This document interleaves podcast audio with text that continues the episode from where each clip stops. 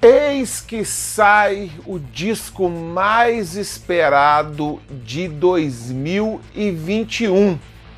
O disco do Halloween auto-intitulado. Foi legal? Não foi? Foi uma decepção? Superou as expectativas? Isso que a gente vai conversar nesse papo furado. Roda aí a nossa vinheta. O ano de 2021 começou mesmo com a expectativa do lançamento do novo álbum do Halloween, auto-intitulado somente Halloween. Eles soltaram aí, logo, acho que no dia 2 de abril, o clipe da Skyfall. E no dia 21 de maio eles soltaram também um outro clipe, o Fear of the Fallen. Eu cheguei a fazer dois vídeos, né? Falando desses dois lançamentos. Eu consegui escutar o álbum inteiro antes do lançamento e vou fazer uma resenha aqui rápida. Eu vou falar música a música de maneira bem sucinta e no final, claro, eu vou dar a minha opinião. Eu já falei em, em vídeos anteriores sobre a expectativa desse álbum, né? Que depois de tantos anos o Halloween conta com o retorno do Michael Kiske, com o do Kai Hansen. Eles estão aí em sete é, integrantes na banda, com três guitarristas, dois vocalistas. Eu já falei isso nos vídeos anteriores. Eu vou só me ater realmente nas músicas, né?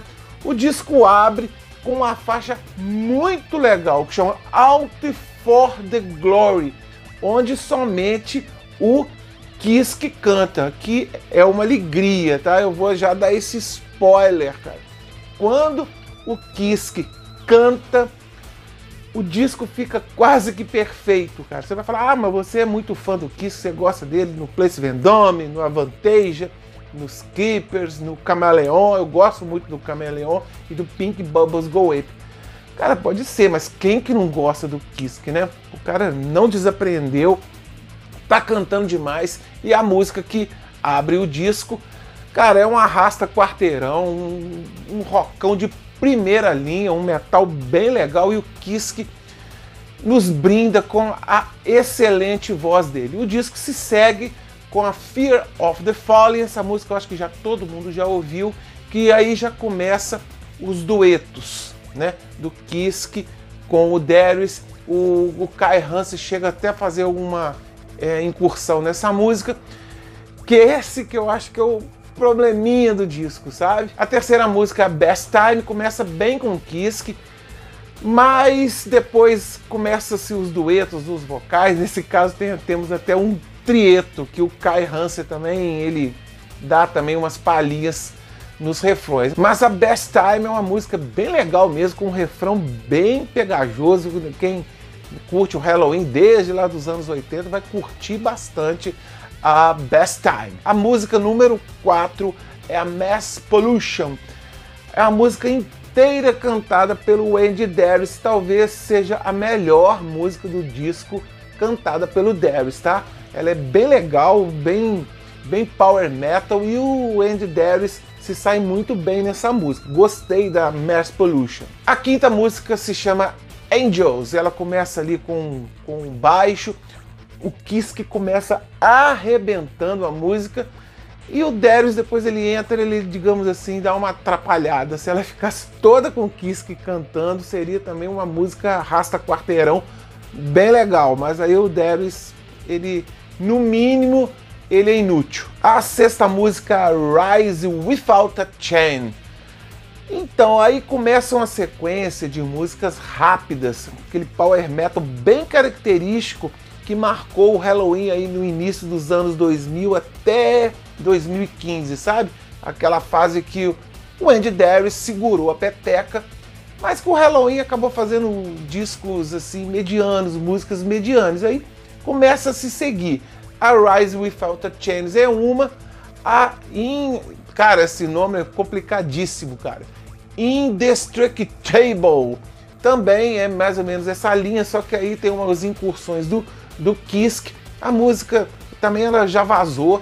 ela já tinha vazado, eu tinha escutado ela, é uma música legal que o Kiske dá uma força. O play segue com a Robot King, em que o Darius canta, o Kiske ajuda a levantar a música, a música é legal, mas não é nada ali comparado com os Keepers, mas Robot King é maneira, o Kiske dá uma moral aí. Se segue com a Cyanide, onde é ali a mesma coisa, tem essa sequência aí de de bem Halloween dos anos 2000, né? Aquele power metal tradicional. O disco vai se encerrando, a penúltima música é a Down in the Dumps, em que ela começa bem lentinha, o Kiss que canta, vai aumentando lá o ritmo, o Andy entra também, e a Down in the Dumps ela tem uma pegada de, de Gamma Ray, sabe? Ela tem uma tem ali o Qzinho do Gamma Ray. A décima primeira é uma vinhetinha, a Orbit, que é, serve de introdução para Skyfall, que de fato talvez seja a melhor música do disco. A gente já tinha conhecido ela quando eles lançaram o clipe. De fato, a música é sensacional. A Skyfall encerra o disco de maneira épica. Claro, né, gente? Eu escutei os discos poucas vezes, escutei três vezes, deixei tocar três vezes, prestei bastante atenção, quis ser bastante isento aqui nessa, nessa crítica. Eu esperava mais do disco? Esperava. Todo mundo aí vai dizer que você também que é fã do Halloween desde lá da, do fim dos anos 80, no começo dos anos 90, não queria que esse disco fosse uma continuação do Keeper of the Seven Keys, que ele fosse ali um Keeper 3. Eles fizeram aquele Keeper Legacy ali em 2005, mas ali foi uma, foi uma bola fora que eles deram. A gente estava esperando mesmo aquela fase áurea do Halloween, que tem muitos momentos aqui no disco, né? Recentemente eu vi uma entrevista muito boa do Michael Kiske, só não lembro aonde, cara mas enfim, é, foi perguntado a ele, ou entrou num assunto, que se ele gostava do vocal do Roger Taylor no Queen. E ele respondeu assim: Eu gosto, né? Ele falou que gostava do, do, gosta do vocal do Roger Taylor, mas ele fala assim: numa banda que tem Fred Mercury, a gente não consegue ouvir outra coisa sem ser o Fred. Sei se ele se ele disse isso meio que dando uma alfinetada, cara, isso ficou meio na minha cabeça. Acho que não, porque ele só rendeu elogios, falou que eles estão no melhor momento da vida como banda, que ele está se, se, dando muito bem com o Andy Darius, e eu acredito, sabe? Mesmo na turnê dos, da reunião deles, a gente vê lá que os dois estão se dando bem, ele falou que eles estão maduros e tal. Mas então, eu vou meio que remeter isso ao Halloween. Uma banda que tem Michael Kiske, pra que o Andy Darius? Esse que eu acho que é o grande problema. É, parece que a gente quer escutar esse disco, eu, né? Parece que a gente não. Eu quero escutar esse, esse disco meio que editando o Andy Darius. Toda hora que o Andy Darius entra, eu fico assim, pô, o Kiske ficaria melhor, sabe? O Kai Hansen ele faz até poucas participações, ele não canta nenhuma música inteira. E eu acho também que toda música ter muito dueto e até trieto, acho que deu uma deu uma azedada um pouco no caldo, sabe? Eu acho que eles podiam fazer igual o de Purple fez na época do Coverdale e do Hughes. É, deixar um cantar uma música inteira, igual, ou quando o Kiss fazia muito isso também. Quando o Gene Simmons can, compunha a música, ele cantava. Quando o Paul compunha, ele cantava. O Deep Purple fez isso com maestria no Come Test the Band. Cada um cantava uma música. É, como eu disse, tem pouquíssimas músicas cantadas só pelo, por um dos vocalistas. O Kiss, que eu acho que canta só uma, né, a primeira. E é isso, né? Eu senti mais falta de Kiske no disco. Acho que tinha que ter mais Michael Kiske no disco. Ele é um vocalista sensacional e o Andy Darius é um vocalista esforçado. Então, né, fica meio. É como se o, um time de futebol tivesse o Messi e o. Ah, sei lá, gente, fala um cara normal aí, cara. Um, um, eu não vou citar um cara normal para não ofender ninguém, né? É isso. tem ali um sensacional, um fora de série e um normal. Esse que é o problema. Tá legal, pessoal? Essas foram as minhas primeiras impressões desse tão aguardado disco novo do Halloween.